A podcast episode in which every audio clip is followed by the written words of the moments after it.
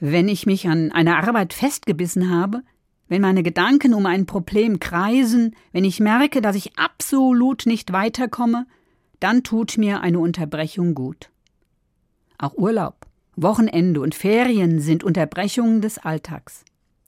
So gewinne ich Abstand, kann danach mit neuem Schwung, mit einer neuen Perspektive, auch mit neuer Kraft weitermachen.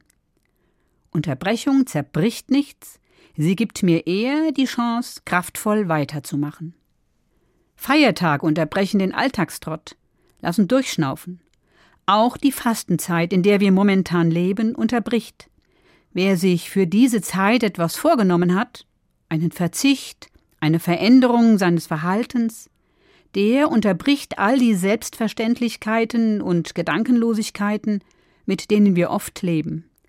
Fastenzeit kann meinen Blick richten auf unreflektierten Konsum oder unkontrolliertes Verbraucherverhalten, kann Sachzwänge aufdecken, kann auch meinen Blick wenden, weg von mir selbst, hin zum Nächsten. Der Sonntag der Christen, der Sabbat im Judentum, sie helfen herauszutreten aus der Betriebsamkeit. Sogar Gott legt eine Pause ein, erzählt uns die Bibel.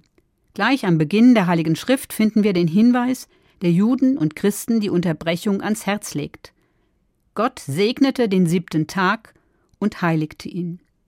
Ich lasse mich heute gerne unterbrechen und genieße die Zeit, die mir der Sonntag schenkt, wenn auch ohne Gottesdienst. Aber Unterbrechung ist der Tag allemal wirklich ein Gottesgeschenk.